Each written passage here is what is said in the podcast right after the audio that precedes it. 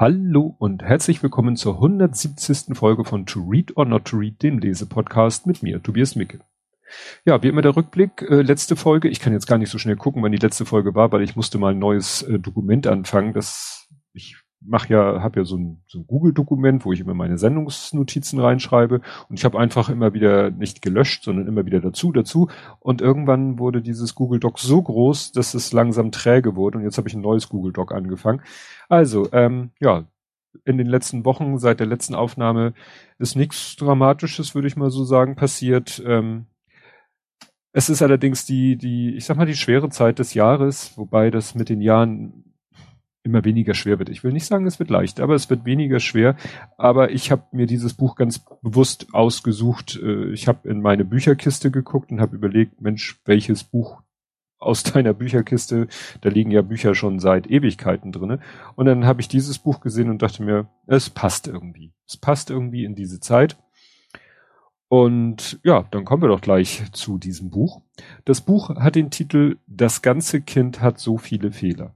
Untertitel Die Geschichte einer Entscheidung aus Liebe. Ja, ist erschienen am 18.08.2017, also schon ein bisschen was her, wie man so sagt. Ich weiß nicht, wie lange es schon, ich, also das heißt nicht, dass es seit fünf Jahren in meiner Bücherkiste liest, liegt, könnte aber durchaus sein. Die Autorin ähm, Sandra Schulz, Jahrgang 75, also ein Tick jünger als ich, aufgewachsen in China, studierte Politikwissenschaft in Freiburg und Berlin und berichtete als freie Journalistin aus Japan. Also kann man schon mal sagen, ein Mensch, dem das Schreiben liegt. Ne? Ausbildung an der Berliner Journalistenschule, danach Autorin beim und Redakteurin beim Spiegel. Ja, Punkt. Also sie hat keinen Wikipedia-Artikel, nur so quasi eine Autorenseite beim Verlag und das ist ungefähr das, was hier auch im Klappentext drin steht. Ja, erschienen ist es im Rowold Verlag, allerdings Rowold Polaris. Das ist wieder so ein, weiß ich nicht, Marke, Label innerhalb des Rowold Verlages. Der Rowold Verlag ist ja bekannt, habe ich bestimmt schon mal vorgestellt. Habe ich jetzt auch von der Website Rowold Polaris startete mit seinem ersten Beläst bellestrischen Programm im November 2010. Im November 2013 folgte das Sachbuch, sonst gäbe es dieses Buch nicht in diesem Verlag. In beiden Bereichen erscheinen seitdem Original- und deutsche Erstausgaben bekannter AutorInnen, ebenso wie vielversprechende DebütantInnen. Achso, Debütant, klar, ist ja was anderes. Die Bücher bei Robert Polaris erscheinen als Klappenbroschur. Klappenbroschur ist also das, was ich in der Hand habe, ist also nicht unbedingt Taschenbuch, sondern mit diesem Hartpappe-Umschlag, der dann so, wo so, was weiß ich, drei Viertel, zwei Drittel nochmal nach innen geklappt sind, vorne und hinten. Das ist Klappenbroschur. Dann habe ich ja hier immer den Punkt Weg zum Buch.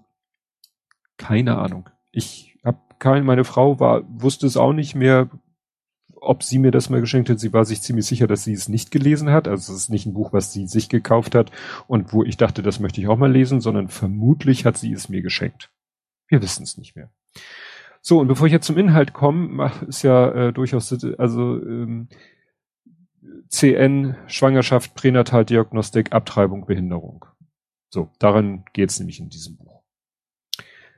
Ja, ähm, es sind größtenteils so tagebuchartige Einträge, oftmals mit Datum und dann äh, auch oftmals noch ergänzt um die Schwangerschaftswoche und die Tage sogar noch innerhalb der Schwangerschaftswoche, weil das halt eine wichtige Rolle in diesem Buch spielt.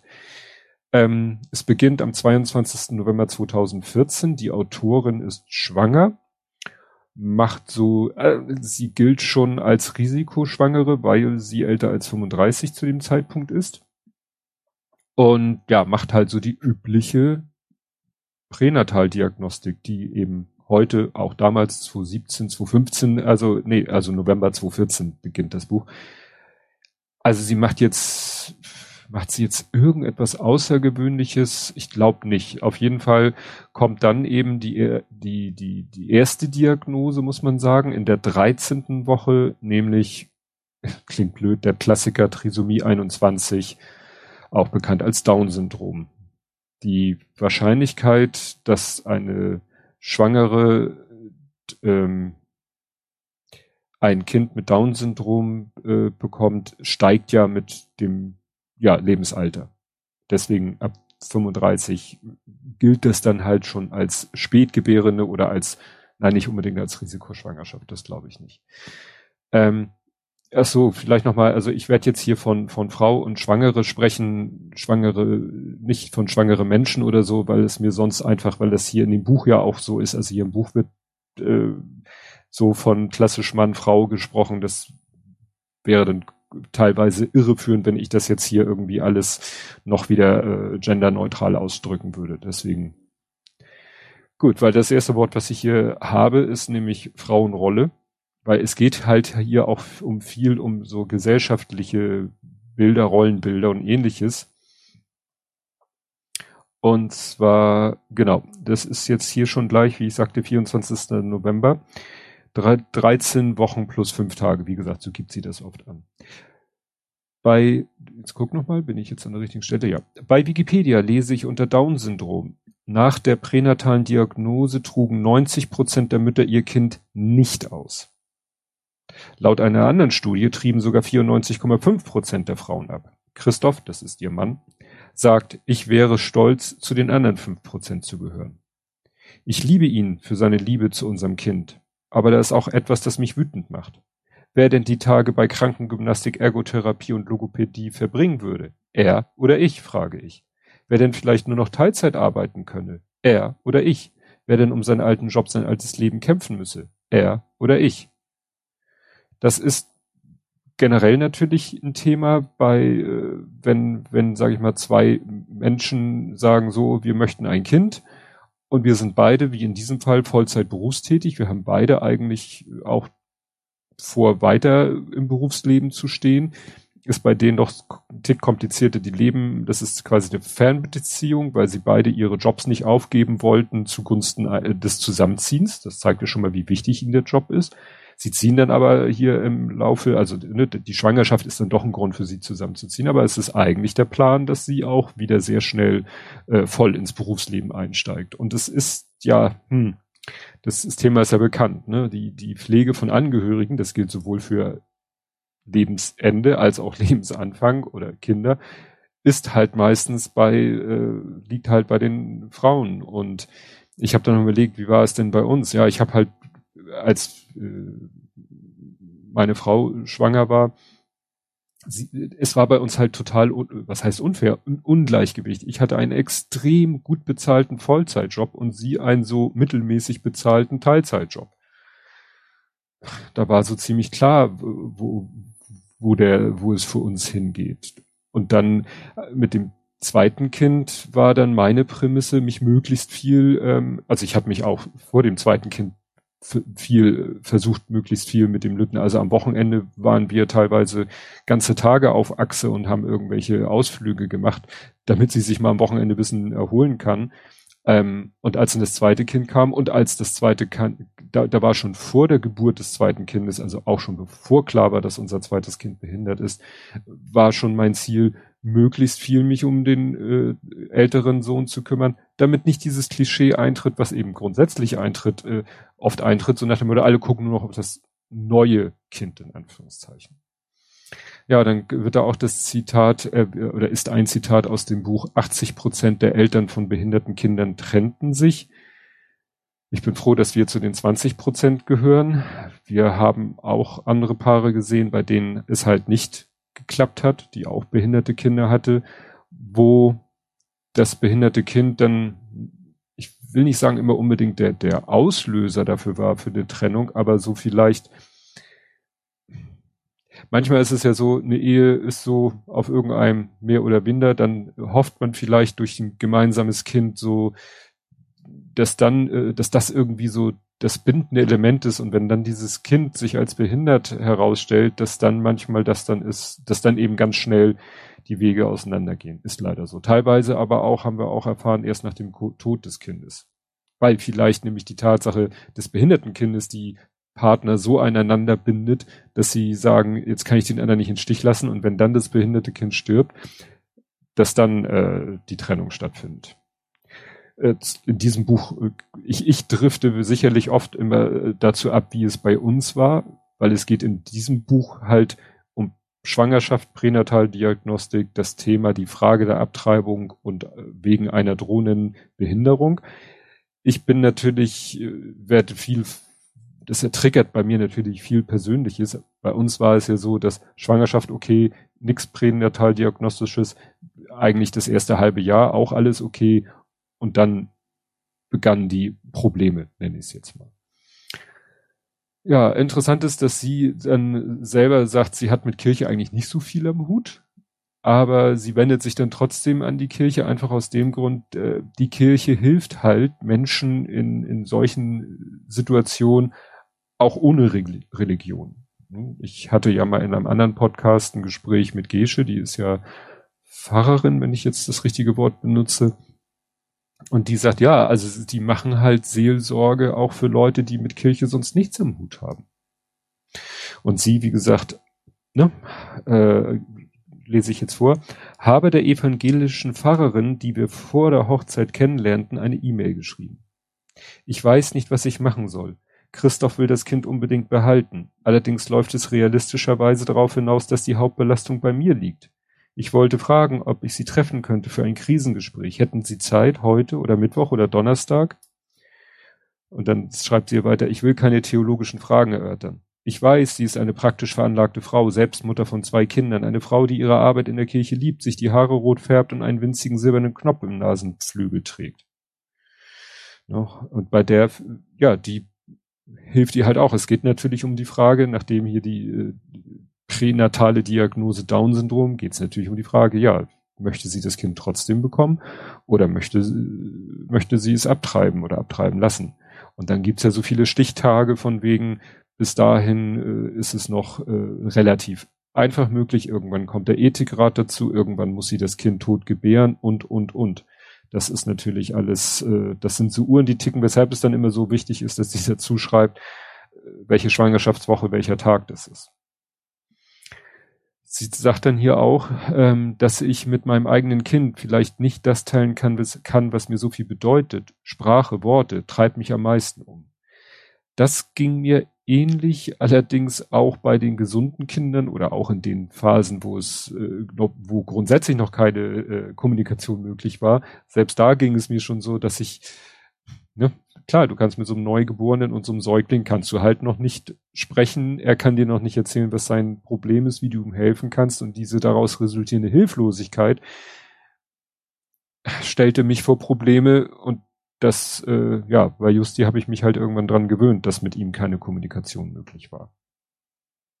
Weitere Aussage von ihr, trotzdem merke ich, dass ich mir eine erwachsene Maya nicht vorstellen kann ging mir auch so. Ich erinnere mich, wird, wird nie vergessen, wie ich einmal äh, Justi auf seiner Krabbeldecke liegen und rumzappeln sah und lautieren hörte.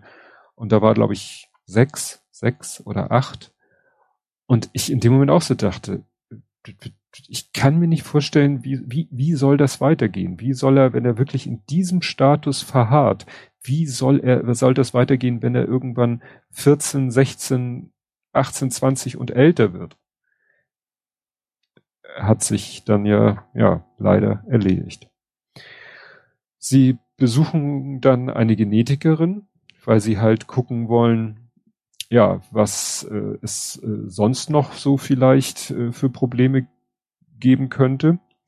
Und das lese ich erst vor, dann sage ich was dazu äh, und redeten über Krankheiten in der Familie. Kein Grund zur Besorgnis befand die Ärztin, nachdem sie unsere Stammbäume aufs Papier gekritzelt hatte. Alles zu weit weg, genetisch betrachtet. Sie dozierte noch kurz über Erbmaterial und Mutation, vor sich ein dickes, aufgeschlagenes Buch. Ich hörte interessiert zu, rezessiv, dominant. Das erinnerte mich an meine mündliche Abiturprüfung in Biologie vor 20 Jahren. Mendel fiel mir ein und seine Erbsenpflanzen, rotblühend, weißblühend. Dann sprach die Genetikerin über verschiedene Trisomien und ihre Worte, nicht mit dem Überleben eines Embryos vereinbar, machte mir die Kehle eng. Ja, und das ist halt, was wir auch hatten bei der Frage mit Nachjustieren, als noch die Frage war, ein drittes Kind. War Justian jetzt die Ausnahme genetisch oder unser gesunder Sohn? Konnte uns nicht so, ja, genau gesagt werden. Ähm, ich äh, verweise nicht wieder auf Folge 160 mit der Vererbung. Das äh, wird langsam zu viel. Ich habe hier noch ein schönes Wort notiert, Zwangseingemeindung. Und zwar äh, geht es darum, ähm, ein, also es geht darum, dass sie ja quasi, sie werden ja, sie wissen ja, sie werden Eltern eines behinderten Kindes sein.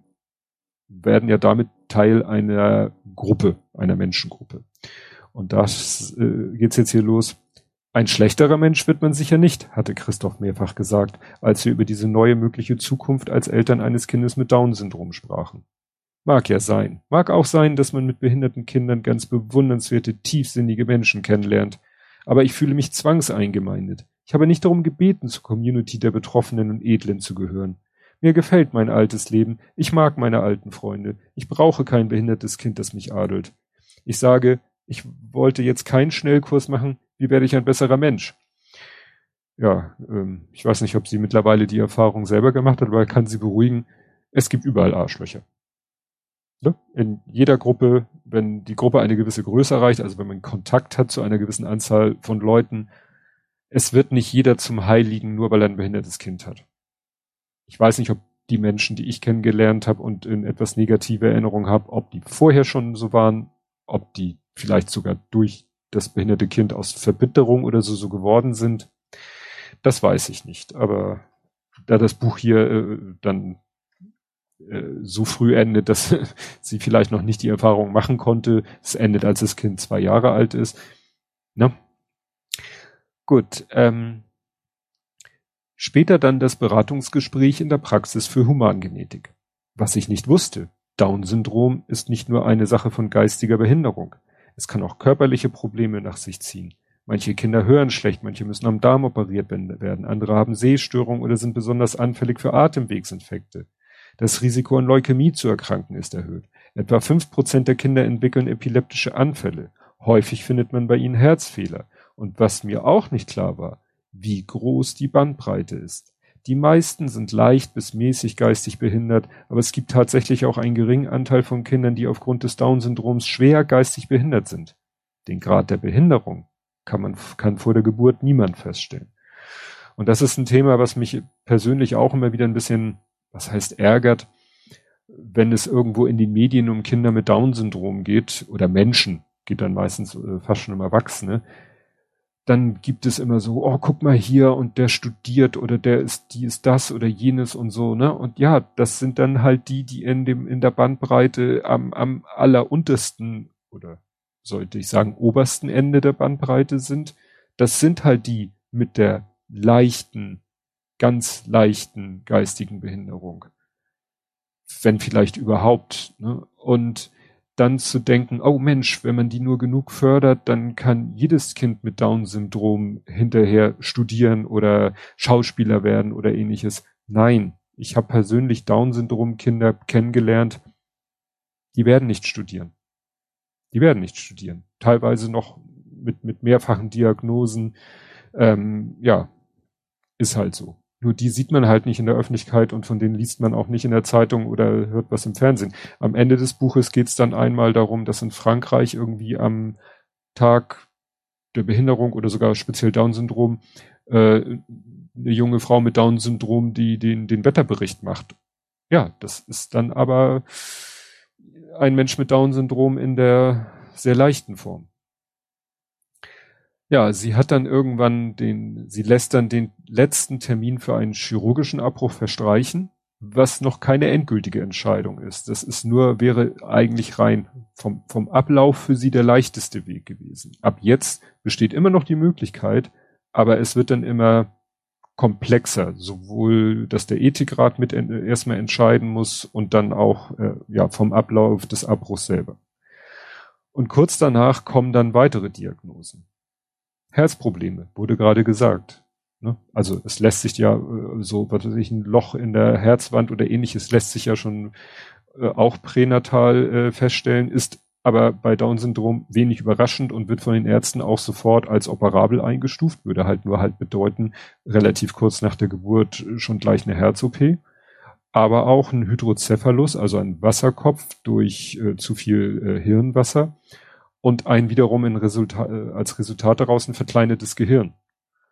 Und das wirft sie dann doch wieder zurück, weil sie hatten, sie und ihr Mann, sie hatten sich eigentlich schon voll akzeptiert, okay, wir kriegen ein Kind mit Down-Syndrom, wir hoffen dann einfach, dass es aus der eher leichten geistigen Behinderung und möglichst wenig organische andere weitere Probleme. Das ist halt ihre Hoffnung. Aber ihnen war eigentlich klar, nee, das Kind wollen wir bekommen. Und dann kommt halt diese weiteren Diagnosen dazu, die äh, ja das Problem haben, so gut, selbst Down-Syndrom ist keine genaue, also ist keine Diagnose, die eine genaue Prognose ermöglicht. Aber bei den Sachen, die jetzt noch dazu kommen, ist es halt völlig, äh, völlige Kaffeesatzleserei. Äh, die Ärzte können eigentlich gar nichts genau sagen. Sie meinen, das kann sich wieder so entwickeln, kann sich so entwickeln. Ähm, es geht dann um irgendwelche Ventrikel und so. Und äh, ein äh, Arzt ist äh, dann auch besonders empathielos. Also da, das ist hier natürlich auch Thema Ärzte, wie sie reden, wie sie einen behandeln. Ähm, der ist eigentlich Herzspezialist, sieht dann aber die Bilder vom Kopf und äh, sagt dann sowas, das ist, das ist ja Schrott. So nach dem Motto. Ist gar nicht sein Tanzbereich, aber er äußert sich dazu und dann auch noch so, ja, abwertend. Es geht dann auch halt um das Thema, ähm, was ich mir überlegt habe, ja, es ist halt immer ein Unterschied, äh, ist äh, das Kind von Geburt an behindert? Also weiß man vielleicht vom Zeitpunkt der Geburt an oder sogar schon vorher, wie in diesem Fall, ähm, merkt man erst erst hinterher, so wie wir das erst nach der Geburt äh, sich feststellen ließ, dass eine Behinderung vorliegt, oder eben auch das Thema anerworbene Behinderung. Ne? Also Unfall, äh, Sturz, sonst irgendwas. Ich, wir haben halt, meine Frau und ich haben halt in, in den äh, Elterngruppen, in denen wir äh, waren, mit, wo andere Eltern, mit, alles, alles, was man sich vorstellen kann und nicht vorstellen möchte. Ja, dann geht's hier nochmal zu Aussagen, die von Ärztinnen äh, getätigt werden. Es sind einzelne verschlungene Sätze, an die wir uns klammern, erpresst mit vielen Nachfragen. Der Professor für Neonatologie, ein freundlicher, bärtiger Mann, der zum ersten Mal dabei ist, sagt, ich halte es nicht für komplett ausgeschlossen, dass sie ein ganz normales Kind mit Down-Syndrom wird. Und er sagt, wenn man sich eine Nadel vorstellt, die zwischen dem roten und grünen Bereich schwankt, dann ist die Nadel bei ihr vielleicht ganz knapp im grünen Bereich.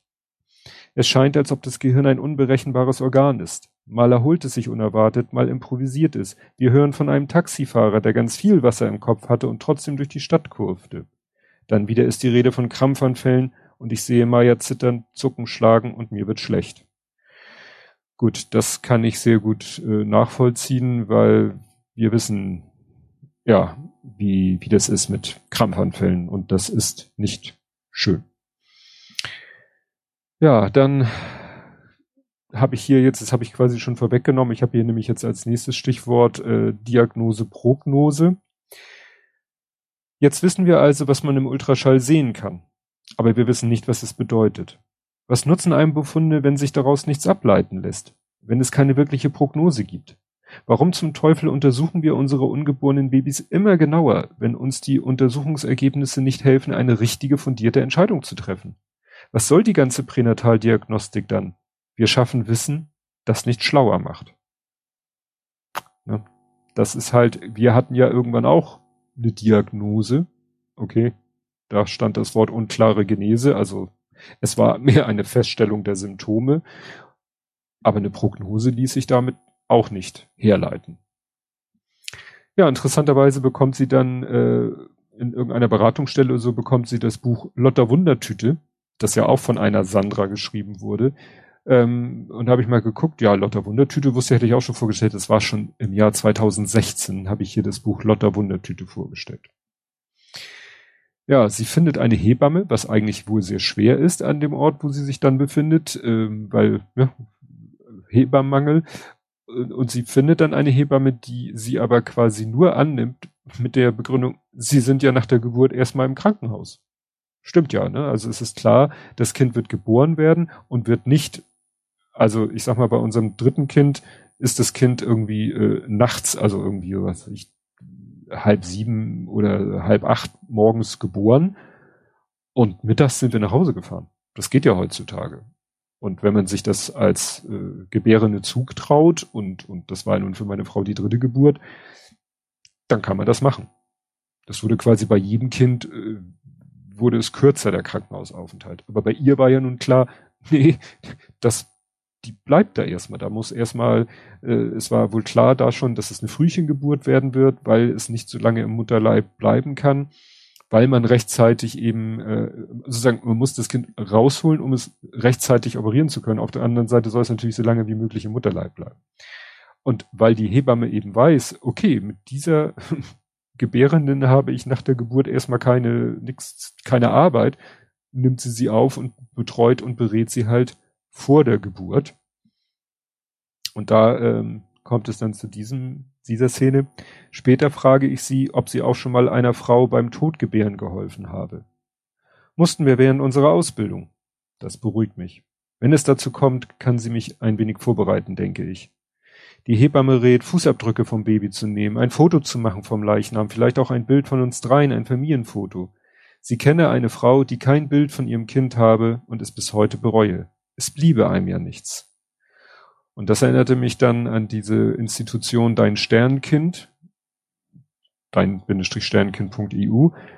Das ist halt so ein, ja, ich weiß nicht, ob das ein Verein letztendlich ist, da geht's halt darum, da haben sich Fotografen, Hobbyfotografen, professionelle Fotografen, also jeder, der sich das so zutraut, und zwar sowohl vom fotografischen als auch von der, von der besonderen psychischen oder seelischen Belastung, können sich da Fotografen registrieren lassen, werden dann da in einer Datenbank gespeichert und Eltern die entweder kurzfristig mit der Tatsache konfrontiert werden, dass ihr Kind äh, bei der Geburt verstorben ist oder kurz nach der Geburt verstirbt oder die es schon vorher wissen, die können sich an diese Website, sage ich mal, wenden, auch, sage ich mal, quasi notrufmäßig und können sagen, hier, ähm, hier ist folgende Situation und wir würden gerne noch Fotos haben von unserem Kind, was, was weiß ich, ja, gerade tot geboren ist oder nach der Geburt direkt verstorben ist. Und dann äh, wird quasi so, so über eine App werden dann Fotografen in der Umgebung äh, angefunkt, die dann,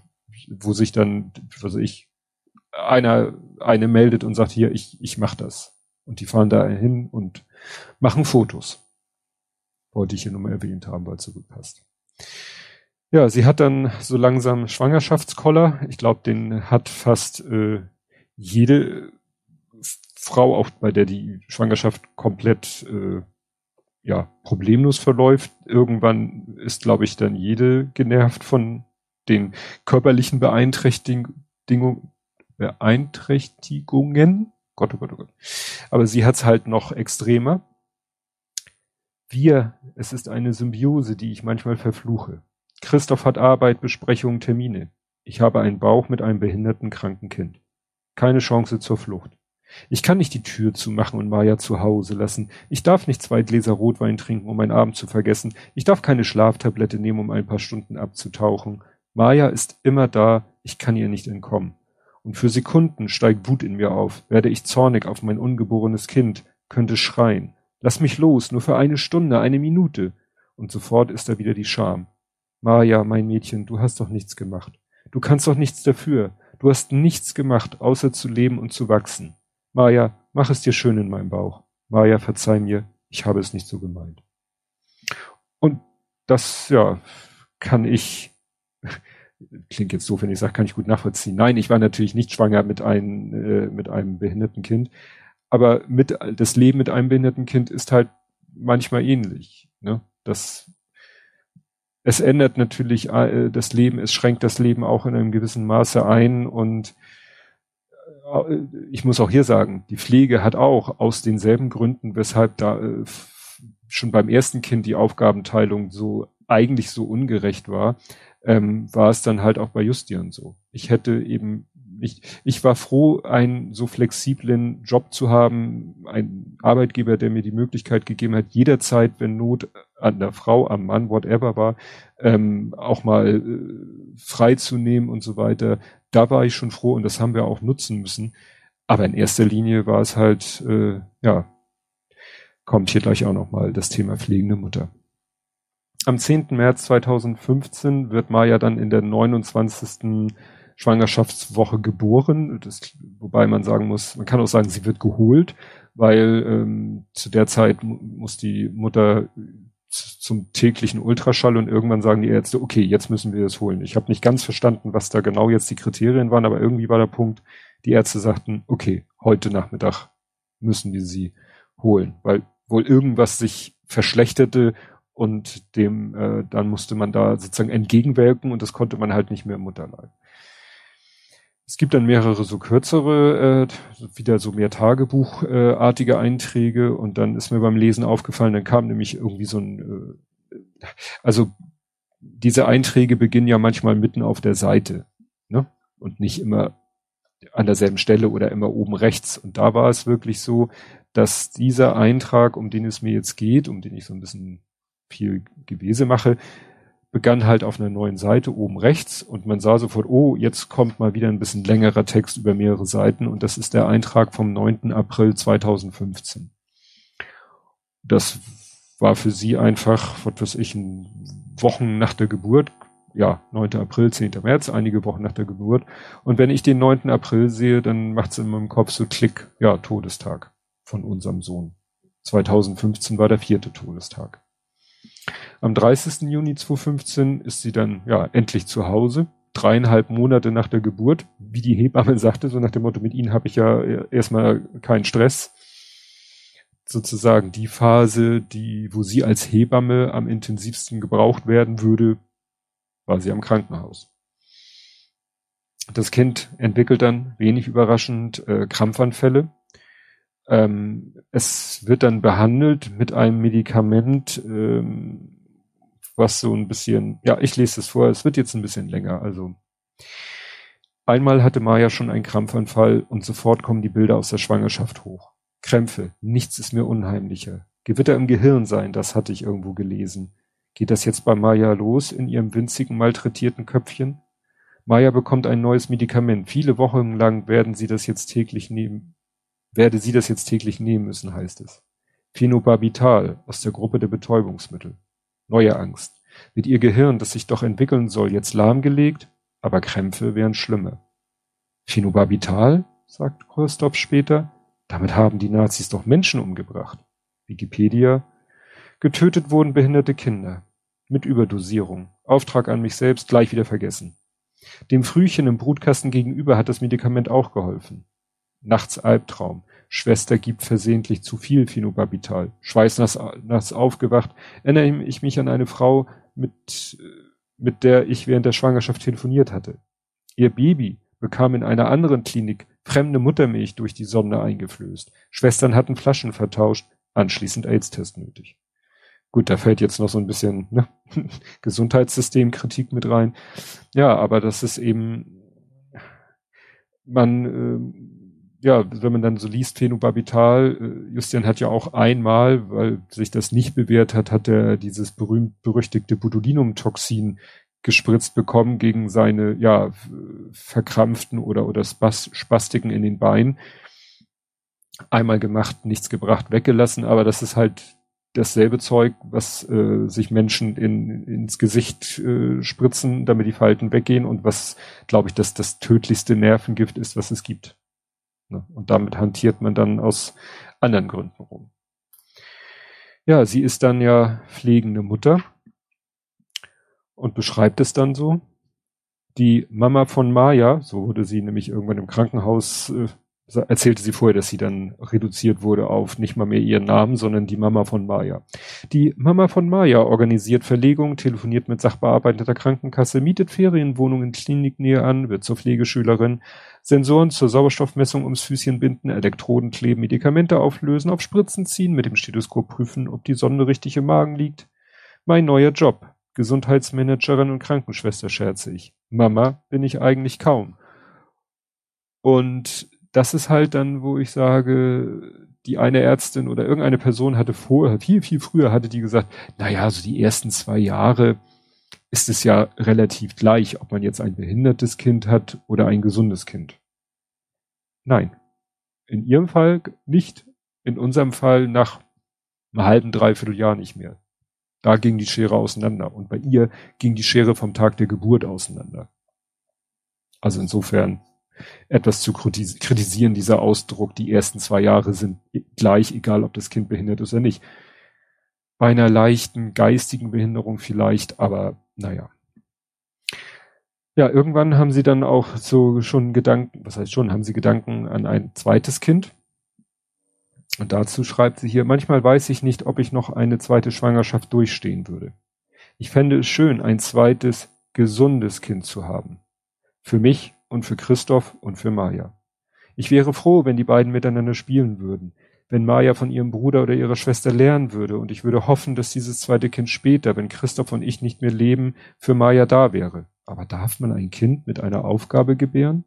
Und das fand ich interessant, weil meine Frau und ich hatten ja so ähnliche Gedanken. Wir wollten, als wir überlegt haben, ein drittes Kind, war halt der Gedanke auch, ein, nicht, bei uns war es nicht ein zweites, ein drittes, sondern ein, ein, ein zweites gesundes Kind ne, zu dem ersten gesunden Kind, was wir schon hatten. Und ja, da war gar nicht der Gedanke, dass das Kind vielleicht mal irgendwann die Pflege übernehmen würde. Soweit haben wir irgendwie gar nicht gedacht. Hat sich ja dann auch.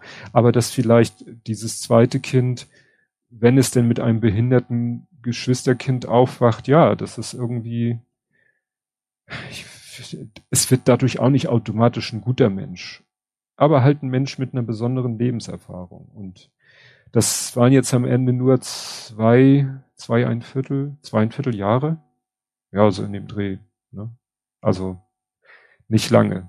Aber klar, ähm, der Lütte, also unser drittes Kind, der jetzt gar nicht mehr so lütt ist, der hat es schon irgendwie mitgekriegt und der weiß ja um die Geschichte seines verstorbenen Bruders. Das hat ihn sicherlich schon irgendwie geprägt. Ich, das ist wieder so der Punkt, wo ich denke, äh, ich wünsche mir ein Paralleluniversum, äh, wo der Lütte ähm, mit einem gesunden Kind und einem nicht verstorbenen Geschwisterkind aufgewachsen, ob das irgendwas an seiner Persönlichkeit geändert hätte. Ne, dieses berühmte Nature or Nurture. Haben wir ihn anders erzogen, weil wir ein behindertes Kind hatten? Hat er durch das behinderte Geschwisterkind sich anders entwickelt? Man weiß es halt nicht. Ja, und als so, ich sag mal, die, die, den, die letzten paar Kapitel oder Abschnitt des Buches geht es dann, also reflektiert sie unheimlich viel. Vorher hat sie eigentlich immer nur so eben ne, chrono, chronistenmäßig beschrieben, was passiert ist, sicherlich auch ihre Gefühle, ihre Gedanken dazu. Und aber gerade zum Ende des Buches, als das Kind dann da ist, äh, reflektiert sie eigentlich nochmal den ganzen, das ganze Erlebte und, und die Entscheidungsfindung und so weiter und so fort. Ähm, ja, ringt auch, sie ringt mit sich selbst um eine Haltung zum Thema Pränataldiagnostik und der einer daraus eventuell resultierenden Abtreibung. Sie ist ja nun ihren Weg gegangen aber was, welche Haltung soll sie haben gegenüber anderen Menschen in ähnlicher Situation?